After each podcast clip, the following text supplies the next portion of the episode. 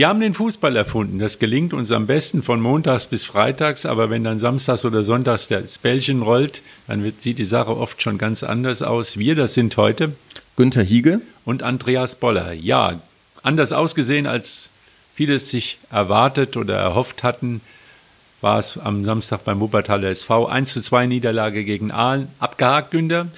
Äh, abgehakt mit Sicherheit nicht. Äh, Trainer, Sportdirektor haben ja nach dem Spiel auch deutliche Worte gefunden dafür, dass man das natürlich nicht abhaken darf und was äh, unbedingt besser werden muss, damit man die hohen Erwartungen erfüllt, die eigenen hohen Erwartungen auch erfüllen kann und dann nächste Woche Sonntag in Wattenscheid ja ein anderes Gesicht zeigt. Ja, das ist genau der Punkt. Es gibt 33 gute Gründe, warum es jetzt noch nicht alles verloren ist. Das sind die nächsten 33 Spiele. Und das ist ja auch der Unterschied zu dem, was wir jetzt vor der Sommerpause erlebt haben, die Pokalniederlage gegen Strahlen, die immer noch, äh, ich glaube, allen WSV-Fans furchtbar wehtut, denn jetzt am Wochenende werden wir wieder daran erinnert. Dann spielt nämlich Strahlen gegen St. Pauli und nicht der Wuppertaler SV. Und das Problem ist ja auch an dieser Niederlage gewesen, dass man in eine Sommerpause geht und, und, und zwei Monate Zeit hat, darüber nachzudenken. Und das Gute an der Geschichte ist, dass man gegen Aalen verliert aber am Sonntag in Wattenscheid alles besser machen kann. Und was muss man denn wohl besser machen? Da gibt es wohl einiges. Obwohl man sagen muss, es hätte auch ganz anders laufen können. Ja, es hätte anders laufen können. Zunächst mal, was muss man auf jeden Fall besser machen? Das ist einfach diese, diese Einsatzbereitschaft. Das ist äh, sehr oft im Fußball so, den Willen konnte man am Sonntag, äh, am Samstag sicherlich keinem Spieler äh, absprechen. Ganz klare Sache. Aber es fehlte so diese, ja, das Feuer, äh, die, den unbedingt, der unbedingte Wille, jeden Zweikampf zu gewinnen. Und gerade dieser wäre am Samstag noch wichtiger gewesen als sowieso schon eigentlich immer im Fußball. Aber es hat eben auch äh, schwerwiegende Ausfälle vor dem Spiel gegeben. Es ehrt den, äh, den Trainer, dass er das nicht zum Thema gemacht hat. Aber natürlich hat man gemerkt, dass Kevin Pires, der Lenker im defensiven Mittelfeld, der auch unglaublich zweikampfstark ist, kurzfristig ausgefallen ist. Dann ist mit Leo, Leon Peitz, äh, Entschuldigung, Tobias Peitz äh, ein zweiter Mittelfeldspieler, der vermutlich, sage ich jetzt einfach mal, auch äh, eingeplant war für die Startelf, auch ausgefallen, der noch äh, einen Schuss Dynamik äh, in der Vorbereitung immer ausgestrahlt hat und mit reingebracht hat. Dann musste man umstellen, musste äh, die, Henke und Hanke hat, haben das defensive Mittelfeld gebildet die sicherlich so nicht zusammengespielt haben. Äh, Philipp Hanke, wissen wir, hervorragender rechter Außenverteidiger, äh, auch wenn wir da jetzt mit äh, Moritz Montag sicherlich gut be äh, besetzt waren. Hervorragender rechter Außenverteidiger, hat sich aber auch in der letzten Saison, als er aushilfsweise mal im defensiven Mittelfeld gespielt hat, nicht so unbedingt wohl gefühlt. So macht es zumindest den Eindruck. Daneben dann äh, ähm, der äh, Justus Henke, der aus Paderborn ausgeliehen worden ist, im Prinzip als Backup für Leon Schwers, als äh, zentraler Mann in der, in der Dreierkette. Jetzt aber dadurch, dass Leon Schwers spielen konnte, eben frei geworden ist. Ich würde jetzt spekulieren, dass er für die Dreierkette geplant war, auf dem Platz rechts neben, äh, neben Schwers. Jetzt ist er ins defensive Mittelfeld gerückt, was er fraglos spielen kann. Er hat auch sicherlich nicht enttäuscht in dem Spiel. Aber es fehlt eben diese, diese Verbindung zwischen Defensive im Mittelfeld und Offensive, die ganz wichtig ist. Gut, das ist jetzt der Punkt, der ist ja auch ganz klar von der Mannschaftsführung, vom Trainer, vom sportlichen Direktor genannt worden. Es lag mehr an der Einstellung. Und das wird wahrscheinlich auch ein Thema in der Trainingswoche sein. Also die Anmerkung von Björn Mehnert, dass die Spieler sich auf das Spiel freuen sollten und nicht auf die Trainingswoche. Also so ungefähr hat er es formuliert. Er hat gesagt, das, das, Spiel wird sich leicht anfühlen gegenüber dem Training. Ja, das kann man sich vorstellen. Ne? Und, äh, aber Einstellung und Aufstellung, das ist ja die alte, die alte Geschichte. Was ist das Entscheidende? Aber ich denke, es ist beides war ein Punkt. Also die Aufstellung war natürlich so, dass eine Mannschaft gespielt hat, die so noch nie zusammengespielt hat. Da fragt man sich eine Vorbereitungszeit, die war eigentlich für die Katz, weil in dieser Formation hat die Mannschaft nicht zusammengespielt. Dann hätte aber die Einstellung anders sein müssen, weil dann hätten alle roten Lämpchen angehen müssen und man hätte sagen müssen, so, wir haben heute ein ganz, ganz schweres Spiel. Äh, es fehlt praktisch das Herz der Mannschaft, das Herzstück der Mannschaft fehlt, das defensive zentrale Mittelfeld. Und man hätte irgendwie, oder man hätte, man, die Spieler hätten sich irgendwie intensiver damit beschäftigen müssen oder alle Leute, das kann heute ganz gefährlich werden. Das kann ein ganz, ganz gefährliches Spiel für uns werden. Aber die Also dieses Gefühl hatte man leider nicht. Es ist ja auch gut gelaufen. Man, äh, die, der WSV geht in Führung nach einer tollen Eckenvariante. Und es hat sieht man so oft noch nicht so oft gesehen, Ja. diese Variante. Aber hat Aalen natürlich auch sehr gut mitgespielt. Also den Raum zentral vor dem Tor sich freiziehen Ja zu gut, lassen, aber der Trick war schon äh, klasse. Ist schon steile These. Trick war klasse. Also alle stehen irgendwie da hinten am langen Pfosten auf der Reihe. Man denkt, was ist das für eine Formation? Dann wird der Ball von Stiepermann, von Marco Stiepermann halt eben passgenau auf den Elfer gespielt und, und Roman Prokop wird freigeblockt und, und schießt ihn dann rein. Ja, das ist klasse gemacht. Alles läuft und dann kommt eine Situation, dass man die Chance hatte, 2 zu 0 zu machen. Es gibt keinen Elfmeter. Wir haben ein paar Fotos gesehen. Also ich sehe das so, der äh, Zus von, von Aalen trifft mit dem rechten Fuß irgendwo den Ball irgendwann und mit dem linken Fuß die Hacken von Serhat Güller, der durch ist, also praktisch das leere Tor vor sich sieht. Ja, und dann ist die Frage, was hat der, wer hat zuerst getroffen? Der rechte Fuß von Zus oder der linke von, von Zus? Also erst der Ball oder, der- also es kann auch sein, dass es wirklich in, in einem Sekundenbruchteil beides war. Und dann der Schiri, also von der, auf der Tribüne haben viele gesagt, haben auch viele gesagt, ja, unbedingt ein Elfmeter, man weiß es nicht so genau. Und dann kommt, das natürlich in der Regionalliga kein VAR, da sitzt niemand im Keller, äh, auch nicht im Stadion am Zoo, da gibt's keinen Keller, wie wir das glaube ich schon.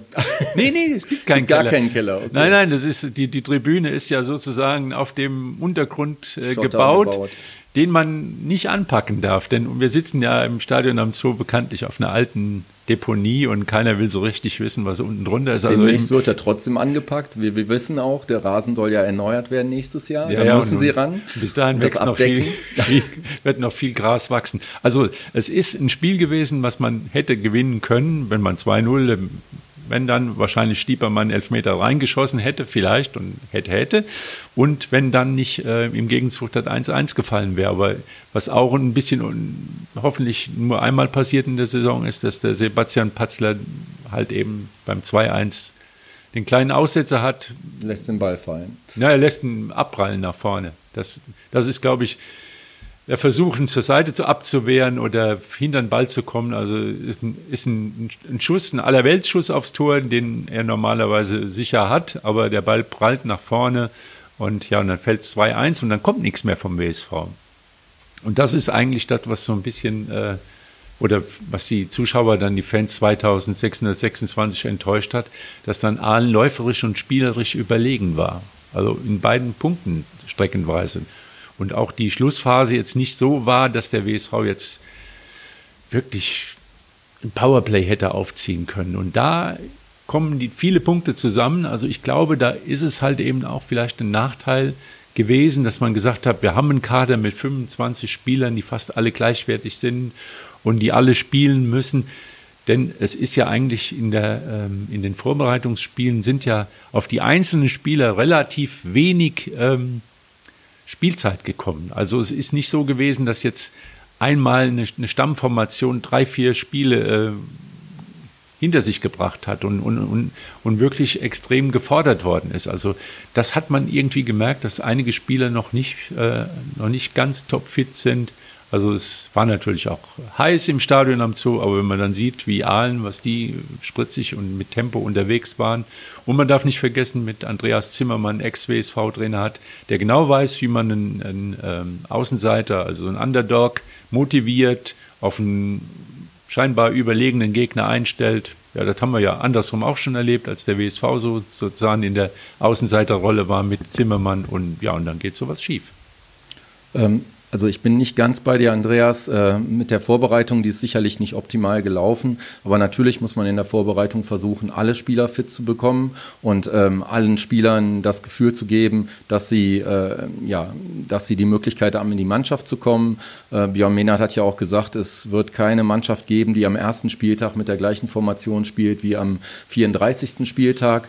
Ähm, was mir dann eben auch gefehlt hat, er hat ja gewechselt. Er hat ja versucht, nochmal frische Leute zu bringen. Aber da ist eigentlich auch keine, keine Zündung mehr gekommen. Oder hast du die gesehen?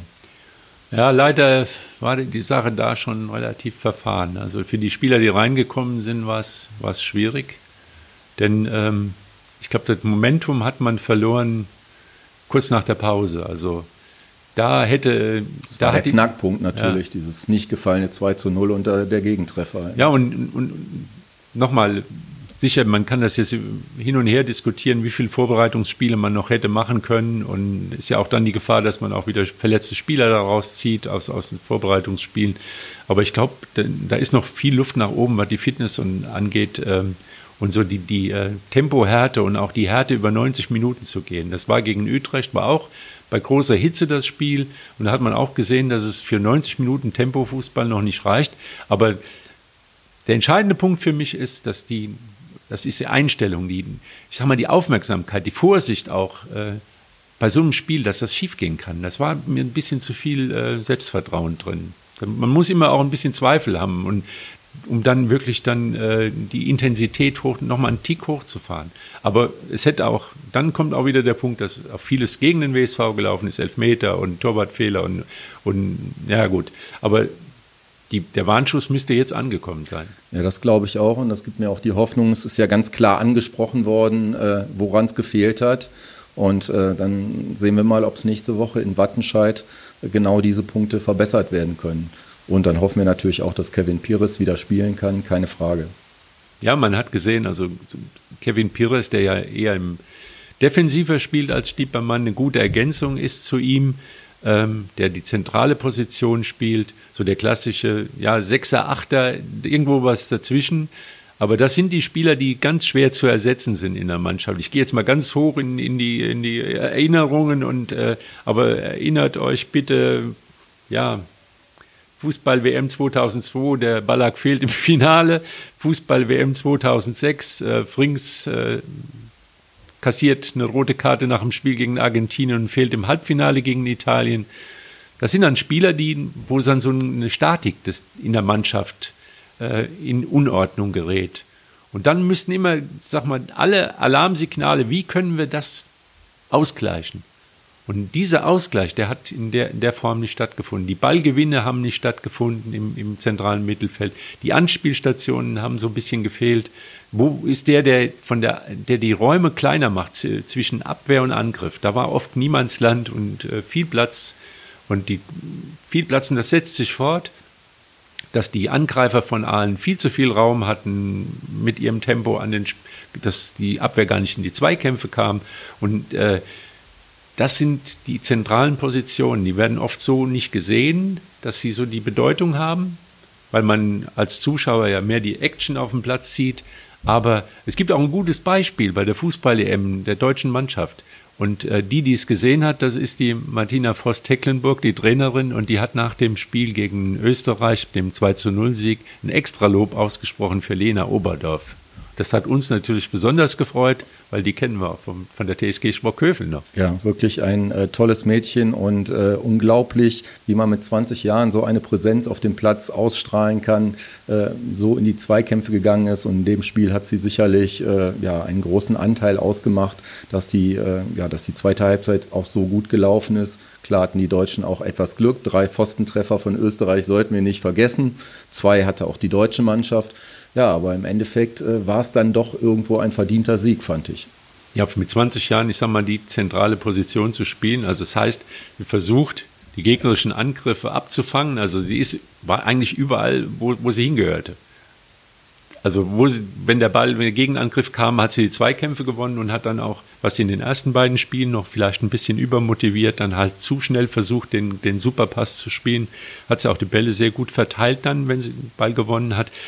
Das ist eine große, super Leistung gewesen, aber ist auch für mich auch wieder ein Punkt, wo ich sagen könnte, das könnte genau der, die Schwachstelle wieder sein im deutschen Spiel gegen jetzt im Halbfinale gegen Frankreich am Mittwoch, weil mit einer Spielerin auf der Sechs gegen die äh, Französin, die ein wahnsinniges Tempo spielen und, und äh, sehr schnell die ihre Angriffe aufbauen, also ob sie die Geschichte dann zusammen, äh, Lena Oberdorf, das zusammenhalten kann, das ist als einzige im zentralen Mittelfeld, da habe ich so meine Bedenken. Da müsste taktisch, müsste da irgendwie noch eine zweite mithelfen, sonst wird es geht es dahin. Da hoffen wir mal auf Frau Post-Tecklenburg, die hat das sicherlich auch gesehen, Andreas, und äh, wird sich äh, vielleicht was oder hoffentlich was einfallen lassen, dass die Deutschen Favoritinnen sind im Halbfinale. Ich glaube, davon oder das, das wird nicht der Fall sein. Dafür ist Frankreich auch sehr stark, haben ja eine beeindruckende Leistung gegen die Niederlande gezeigt, wobei zwei Tage später gespielt als die Deutschen in die Verlängerung gegangen. Das könnte für Deutschland natürlich ein kleiner Vorteil sein, dass man einfach ausgeruhter in dieses Spiel gehen kann. Ja, also Österreich ist, glaube ich, nochmal äh, nicht ganz zu vergleichen mit der französischen Mannschaft. Da ist aber mehr Tempo drin und mehr Technik und ob die dreimal gegen den Pfosten schießen werden, ist auch fraglich. Ich glaube, da, also es ist äh, eine Außenseiterrolle, aber es ist machbar, wenn, wenn alles gut geht und wenn man, wenn die deutsche Mannschaft halt eben ihre Chancen nutzt. Das ist eine Voraussetzung. Also viele Chancen wird es wahrscheinlich nicht geben und wenn man, man die Nase vorne hat, könnte es gut gehen. Ja, und dann wäre alles möglich. Trotzdem äh, und vor allem, was natürlich die, die Krönung vom Ganzen wäre, wäre ein Endspiel äh, England-Deutschland. Da werden Erinnerungen wach. Hatten wir schon mal in dem 16er-Turnier 1966 bei der WM der, der Männer. Ja, und ein Spieler, der diese WM mitgeprägt hat. Der ist leider am, am Wochenende gestorben, Uwe Seeler. Das war für mich damals äh, oder für viele in, in Deutschland war es ja die Fußballlegende, das Fußballidol, das Gesicht halt der deutschen Mannschaft, uns Uwe, gerade bei der Weltmeisterschaft 1966. Mit der Vorgeschichte, der Qualifikation zur WM, das ist ja auch eine, äh, eine Sache, die damals wirklich auf Messers Schneide stand. Äh, Im Hinspiel hatte die deutsche Mannschaft gegen den stärksten oder den einzigen Konkurrenten in der Qualifikationsgruppe gegen Schweden 1 zu 1 gespielt und man musste praktisch im Rückspiel in Göteborg gewinnen. Und die Problematik war, dass Uwe Seeler sich im Winter vor, davor ähm, die Achillessehne gerissen hat. Und das war damals ja fast das Aus für einen Fußballer. Und man kann es sich nicht vorstellen, wie ganz Fußball Deutschland da drunter gelitten hat und, und dem Uwe die Daumen gedrückt hat oder die gehofft hat, dass er wiederkommt, weil äh, das war kein Spieler, der, den, der in anderen Clubs irgendwie angefeindet wurde oder sonst was. Der war überall beliebt. Und ähm, vor allem wusste man, den kann man gebrauchen. Und es ist ja, diese Geschichten spielt, schreibt ja nur der Fußball. Franz Beckenbauer macht da sein erstes Länderspiel in Göteborg im Rückspiel. Deutschland ist Außenseiter. Es gibt auch noch die alten Geschichten mit 58, dass man in Schweden im Halbfinale ausgeschieden ist und hier in Deutschland alle verrückt gespielt haben. Und es wurde die Schwedenplatte von den Speisekarten genommen und es wurden schwedische Touristen wurden beschimpft und denen wurden die Reifen platt gestochen. Also alles, was man nicht haben will, was es aber auch damals im Fußball schon gab. Und dann ausgerechnet in Schweden hat dann Uwe Seeler das Siegtor geschossen, hat Deutschland dann zur WM geschossen. Ja, und äh, man muss eben sagen, leider kenne ich äh, alle Szenen nur aus Rückschauen, habe ihn leider nicht persönlich erlebt. Das muss man wirklich sagen, das muss einfach ein Riesenerlebnis gewesen sein. Aber alle, die eben erzählen, erzählen nicht nur über seine Tore, über seine unglaublichen Fertigkeiten auf dem Platz, sondern eben auch über, über seine Menschlichkeit und dieses uns Uwe. Äh, ja, das, äh, das passt offensichtlich zu ihm. Diese Geschichte, dass er eben ein Millionenangebot und Millionen waren damals mehr, als es heute sind. Äh, heute verdient jeder durchschnittliche Bundesligaspieler eine Million, äh, das eben aus Italien abgelehnt hat und dann in seiner Heimatstadt geblieben ist, das ja, das erzählt heute jeder und das beeindruckt jeden und das macht dann eben auch ein Stück Legende aus. Ja, für mich ist ja auch irgendwie phänomenal, der, Uwe Seeler sah jetzt nicht aus, wie, wie man sich heute einen Fußballspieler vorstellt, sondern der, der Dicke, der war ja halt eben ein bisschen kompakt und hat aber eine unheimliche Dynamik gehabt. Aber das war, glaube ich, auch einer, der in der, in der Kabine eindeutig der Chef war, der das Sagen hatte. Also ich glaube, das war nicht der, der Teddybär, der irgendwie, der, der, der nur freundlich in der Ecke gesessen hat. Der hat äh, gewusst, wo es lang geht. Und äh, glaube, auch wie Horst Schimaniak, das sollte man auch nicht äh, sich verschätzen, das war auch einer, die haben einfach über ihre fußballerische Qualität und über ihre, ich sag mal, ihr, über ihr Selbstvertrauen und über, das waren echte Typen. Und der hat schon gewusst, wo es lang geht. Also ich glaube, da äh, täuscht man sich, wenn man denkt, äh, Uwe Seeler war ja der nette Onkel, auch zu seinen Mitspielern, ihm, der konnte, glaube ich, ganz schön bissig und giftig werden. Und leider haben wir noch einen, äh, müssen wir noch einen Spieler betrauen, der vom gleichen Kaliber war, glaube ich. Ja, Emil, du sprichst Emil Meisen an, äh, beim Wuppertaler SV von 1963 bis 1974 gespielt. Also in der Zeit, wo wir heute von der glorreichen Zeit des Wuppertaler SV reden, nämlich den Aufstieg in die Bundesliga dann 72. Und er hat er war derjenige, der den langen Anlauf, also neun Jahre lang hat der WSV sich gemüht, in diese, bemüht, in diese erste Liga zu kommen. Und den hat er mitgeprägt. Er ist als 24-Jähriger gekommen, zusammen mit Manfred Reichert damals. Und diese beiden Spieler haben in der Mannschaft sozusagen, ich sage jetzt mal überlebt, aber haben die Mannschaft ja dann offensichtlich auch mitgeprägt. Und du sagst, Andreas, der Emil Meisen war wohl auch jemand, der, der auch geführt hat. Ja, Emil Meisens Pech, und das gilt auch für Manni Reichert oder Günter Popper, war, dass das mit dem Aufstieg ein bisschen zu lange gedauert hat. Also die, die damals Regionalliga West, das war eine Superliga mit Düsseldorf, Essen und irgendwo war immer einer, den man auch noch schlagen musste. Also man musste Erster werden. Also es ist, um aufzusteigen. Dann kam die Aufstiegsrunde. Also dann kam auch mal wieder ein Westverein in die Aufstiegsrunde und kam wieder zurück, weil er den Aufstieg nicht geschafft hatte. Dann hatte man den nächstes Jahr wieder vor der Nase. Und Emil ist dann ähm, auch nicht mit abgestiegen, weil er halt eben schon nach zwei Bundesliga-Jahren hat er schlauerweise dann gesagt, so, das war's für mich. Er war, glaube ich, 34 zu dem Zeitpunkt. Genau, und er hat auch gesehen, da kommt nicht mehr allzu viel. Also er wusste, das wird eine knüppelharte Saison für den WSV. Eigentlich eine Saison, die, wo man, ich sag mal, eher konnte sicher sehen, dass das eine Abstiegssaison wird. Also ich habe mit ihm mal gesprochen und der war so klar im Kopf und wusste, äh, was möglich ist und, und, total realistisch mit, mit beiden Beinen auf, auf der Erde stehender Mensch, der nicht nur Fußball gedacht hat, er ist äh, später dann Prokurist bei der Dresdner Bank gewesen, hat beruflich dann sehr erfolgreiche Karriere gemacht, also auch einer, der wirklich äh, ganz, ganz konzentriert an seinen Zielen gearbeitet hat und das war auch das, was dem WSV da auch damals gut getan hat ich sag mal, auch ein kleiner, eher ein kleinerer Mann, ein, äh, keiner, ein Riese, aber die, wie der Uwe Seeler oder Gerd Müller, die Kleinen, die, die darf man nicht unterschätzen. ja, und ähm, ja, das war schon von daher für den Fußball, auch für den Wuppertaler Fußball, ein, ein hartes Wochenende. Auf jeden Fall. Wir kommen jetzt wieder zum etwas niedrigeren Fußball. Ähm, immerhin fünfte Liga spielt äh, der Kronberger SC ja, aber und steht vor einer relativ schwierigen ja, Saison. Ja, und die, die, ist nicht leichter geworden. Und das ist, was Uwe Seeler 65 passiert ist, ist dem Julian Kanschitz. Kanschik, Julian kan Kanschik. Entschuldigung, Julian Kanschik. Ähm, vor zwei Wochen passiert, ja. Wie gesagt, und er war, Julian war vor ein paar Wochen hier zu Gast im, im Podcast und äh, da klang es alles noch sehr euphorisch und äh, optimistisch, weil der CSC gerade den Klassenerhalt geschafft hat. Und jetzt Achillessehnenriss, er fällt mindestens ein halbes Jahr aus und es wird auch dann ganz schwer wieder ranzukommen. Also es ist dann ist schon eine sehr ernsthafte Verletzung. Wir drücken ihm die Daumen und wünschen ihm gute Besserung von dieser, von dieser Seite her. Und ähm, ja, für den CSC wird es eng, weil äh, der Kader ist für, für eine Liga mit, mit, ähm, mit 38, 38 Spielen, Saisonspielen, 20 Mannschaften. Noch recht dünn aufgestellt und es wird nicht besser. Ja, sie haben sich eigentlich ganz gut aufgestellt gefühlt, aber man sieht, wie schnell aus 22 Leuten dann plötzlich nur 12 werden können. So viel waren es nämlich gestern aus dem Kader äh, beim Testspiel äh, gegen Türkspor Dortmund. Und dann werden natürlich solche Testspiele auch relativ schwierig, weil man vielleicht nicht äh, die Erkenntnisse rausziehen kann oder die Mannschaft so weiterbringen kann, wie das eigentlich nötig wäre. Wir haben nur noch zwei Wochen Zeit bis zum Ligastart, äh, der dann äh, beim KfC Uerdingen natürlich auch direkt äh, ein Knallerspiel bringt.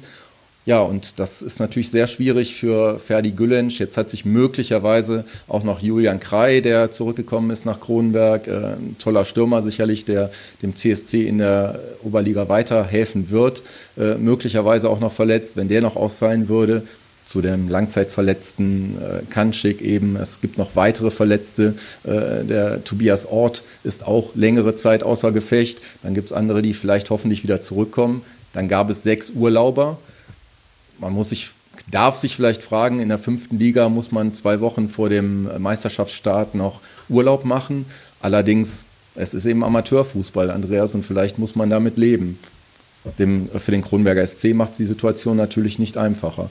Und äh, ja, mal sehen, wie äh, der Ferdi dann in den nächsten zwei Wochen damit umgehen kann. und damit fertig wird. Ja, der Landesligist FSV Probingen hat noch ein bisschen mehr, länger Zeit in der Vorbereitung. Ja, die fangen, äh, die fangen ja deutlich später an, ähm, am 28. glaube ich erst, also Ende des Monats August. Und äh, ja, da denke ich mal, läuft es nach Plan. Die sind auch, äh, haben sich in der Breite auf jeden Fall verstärkt. Und äh, auch wenn da zum Beispiel auch gestern wieder der eine oder vielleicht äh, es eine Verletzung gegeben hat, aber da ist man, denke ich mal, im Plan. Die haben äh, auch ein Testspiel gemacht gegen MSV Düsseldorf. Ja, Oberliga, Oberliga Aufsteiger, also schon äh, ein sehr guter Test, äh, schon mal höher ins Regal gegriffen, haben lange Zeit äh, mitgehalten, na, 2 zu 2 stand und dann zum Schluss haben sie aber noch vier Tore kassiert, sodass sie 2 zu 6 verloren haben. Das sind aber, ja, das sind dann Ergebnisse, die, die man nicht überbewerten sollte. Trainer Marc Bach ähm, hat zwar gesagt oder hat gesagt, ja, über die letzte halbe Stunde müssen wir reden. Ist klar, man soll sich dann natürlich, wenn, auch wenn die Kräfte nachlassen, nicht unbedingt dann noch vier Tore äh, kassieren. Da muss man sich vielleicht ein bisschen mehr wehren, aber trotzdem, das, die sind eben noch früh in, relativ früh in der Vorbereitung und das, denke ich mal, läuft noch nach Plan. Was auf keinen Fall nach Plan läuft, ist mal wieder die Kunstrasenproblematik. Ich habe jetzt nicht gehört, wie es in anderen Städten ist, aber dieser Kunstrasen, insbesondere das Granulat, was heute ja als, äh, ja, als Deckmittel und auch um die Elastizität, auch um die, die Spielfähigkeiten des Rasens, also dass man, äh, dass man leicht rutscht, aber eben nicht zu viel rutscht, diese, diese Spielqualitäten eben hoch zu haben, dass dieses Granulat eben hier gerade in Wuppertal ein großes Problem ist. Das heißt, bei der Hitze verklumpt der ganze Kram. Ja. Bleibt an den Schuhen hängen ähm, ja, wir hatten das Bällchen hoppelt. Wir hatten es letzte Saison schon, äh, beim Kronberger SC sind die Klumpen vom Platz abge, abgefegt worden, abgesammelt worden, was jetzt wahrscheinlich wieder der Fall ist. Äh, auf dem Sportplatz Freudenberg ist das gesamte Granulat ausgetauscht worden. Da habe ich jetzt noch keine Nachricht, wie es, äh, wie es ob es sich gebessert hat, ob das eben ein anderes Granulat ist, was vielleicht jetzt nicht mehr so verklumpt. Äh, der Sonnenborner Hafen ist zwischendurch gesperrt worden sogar ähm, beim, äh, beim Sparkassencup, das ist das Grundschulturnier äh, hier in Wuppertal. Da hat es auch äh, im Endspiel oder am, am, Endspieltag muss es wohl auch katastrophal gewesen sein, diese Klumpenbildung. Und ähm, ja, das äh, macht schon ein bisschen also der, nachdenklich. Der Klimawandel schlägt zu und man muss auch sagen, wir können das äh, nicht von der schattigen Tribüne aus beurteilen, was die Spieler unten im, im Stadion leisten müssen. Da ist Naturrasen, aber da werden auch Trinkpausen eingelegt. Also die Belastung ist schon hoch und äh, ja, für den Fußball ist das auch so eine Sache. Gell? Also da ändert sich schon einiges auch durch den Klimawandel. Das sollte man nicht außer Acht lassen. Das gilt auch für die Vorbereitung auf solche Spiele und ich glaube am Sonntag in Wattenscheid, da kann es auch wieder ganz schön heiß werden. 14 Uhr ist auch eine Anstoßzeit. Die ist auch fast äh, wie damals in Leon, wo man um 12 Uhr in Mexiko spielte bei Gluthitze, damit das im äh, deutschen Fernsehen oder im europäischen Fernsehen gut ankam. Also das sind schon enorme Belastungen für die Spieler, aber da muss man und kann man sich drauf einstellen. Ja, und, und wir müssen uns darauf einstellen, dass es halt eben am Wochenende im Pokal weitergeht. DFB-Pokal wieder die großen Spiele der Kleinen gegen die Großen und leider ohne WSV. Und es geht auch bald weiter in der Kreisliga wieder. Die, ja, die Kreisliga fängt auch in zwei Wochen zwei an, genau Wochen. genau wie der Kronberger SC mit, 42, äh, mit zwei, äh, 40 Spiele, Entschuldigung, 21 Mannschaften, 40 Spiele. Das ist natürlich ein Hammerprogramm, gerade für äh, ja, eine Liga, wo Fußball vielleicht für, für alle nicht unbedingt im Lebensmittelpunkt steht. Das wird, äh, ja, das wird eine harte Saison und wie gesagt, die fangen in zwei Wochen schon an. Ja, viel Arbeit auch für unseren Kollegen, den Ünsal Beizit, den Uni. Der ist, hat, äh, ist entschuldigt, aber das, der hat gute Gründe, warum er heute nicht dabei ist. Er ist äh, gerade jetzt beim Internationalen Trainerkongress in Dortmund.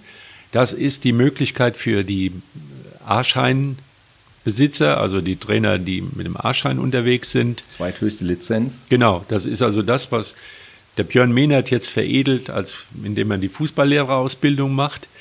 Ähm, die Sache läuft in Dortmund, geht über drei Tage und da ist wirklich einiges aufgeboten, auch vom DFB. Und da zeigt, wie, wie ernst der DFB die Geschichte nimmt, die Trainer auf dem auf der Ebene, die geht bis äh, Regionalliga, können also Trainer mit A-Schein äh, arbeiten.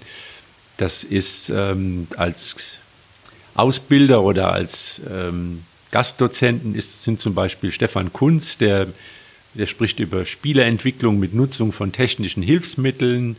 Der Hannes Wolf ist da, auch ein bekannter Trainer, ein Bundesliga-Trainer, hat Thema intuitive Spielkontrolle. Und ähm, Marc Ziegler vom DFB, der Torwart-Koordinator, ist da.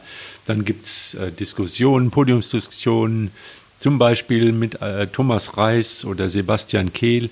Also eine ganze Menge ähm, Promis sind da am Werk und auch Fachleute, die viel von Fußball verstehen. Und da sind wir mal gespannt, mit welchen Eindrücken und Erkenntnissen der Uni zurückkommt nach Wuppertal und dann, was er vielleicht noch uns äh, in der nächsten Woche erzählen kann. Und ob technische Hilfsmittel in der Kreisliga zum Einsatz kommen. Ja, vielleicht hätte der technische Hilfsmittel VR am, am Samstag den WSV den Sieg beschert. Da haben wir auch schon drüber diskutiert. Meine Meinung ist ja, wenn man es hat, ist es gut, dass man es hat, kann Fehlentscheidungen verhindern, aber ist wieder ein anderes Thema. Ja, heute war es die 50. Folge vom äh, Wir haben den Fußball erfunden. Es gab einige Specials zwischendurch, also sind noch keine 50 Wochen am Start. Wir haben einige Interviews dazwischen geschoben aus aktuellen Gründen. Und äh, wir gehen gleich wieder raus mit der Musik von Hardy Holt, ein Musiktüftler aus Bonn. Und der stimmt uns immer emotional auf den Fußball ein. Ich glaube, das bringt die Musik auch, das bringt die Musik auch rüber. Unser neuestes Projekt, und da können wir sehr gespannt sein, heißt der fünfte Stern. Ja, der fünfte Stern. Der soll sagen? über der Wüste leuchten, glaube ich. ja, genau. Also wie gesagt, die äh, heiligen drei Könige sind ja am Stern gefolgt und wir folgen als dem fünften Stern. Und nicht vergessen, in fünf äh, Monaten ist Weihnachten, also es wird Zeit, die Geschenke äh, auszupacken. Und, auszupacken noch nicht, aber äh, vorzubereiten. Zu kaufen schon Zu mal. Kaufen. Ja, also in fünf äh, Monaten ist Weihnachten und äh, am vierten Advent da brennt das vierte Kerzchen und. Da ist das Endspiel der Männerfußball-WM. 18. Dezember, man kann es sich kaum vorstellen. Und ob es dann was zu feiern gibt, schon mal vorab, vor Weihnachten, es steht in den Sternen.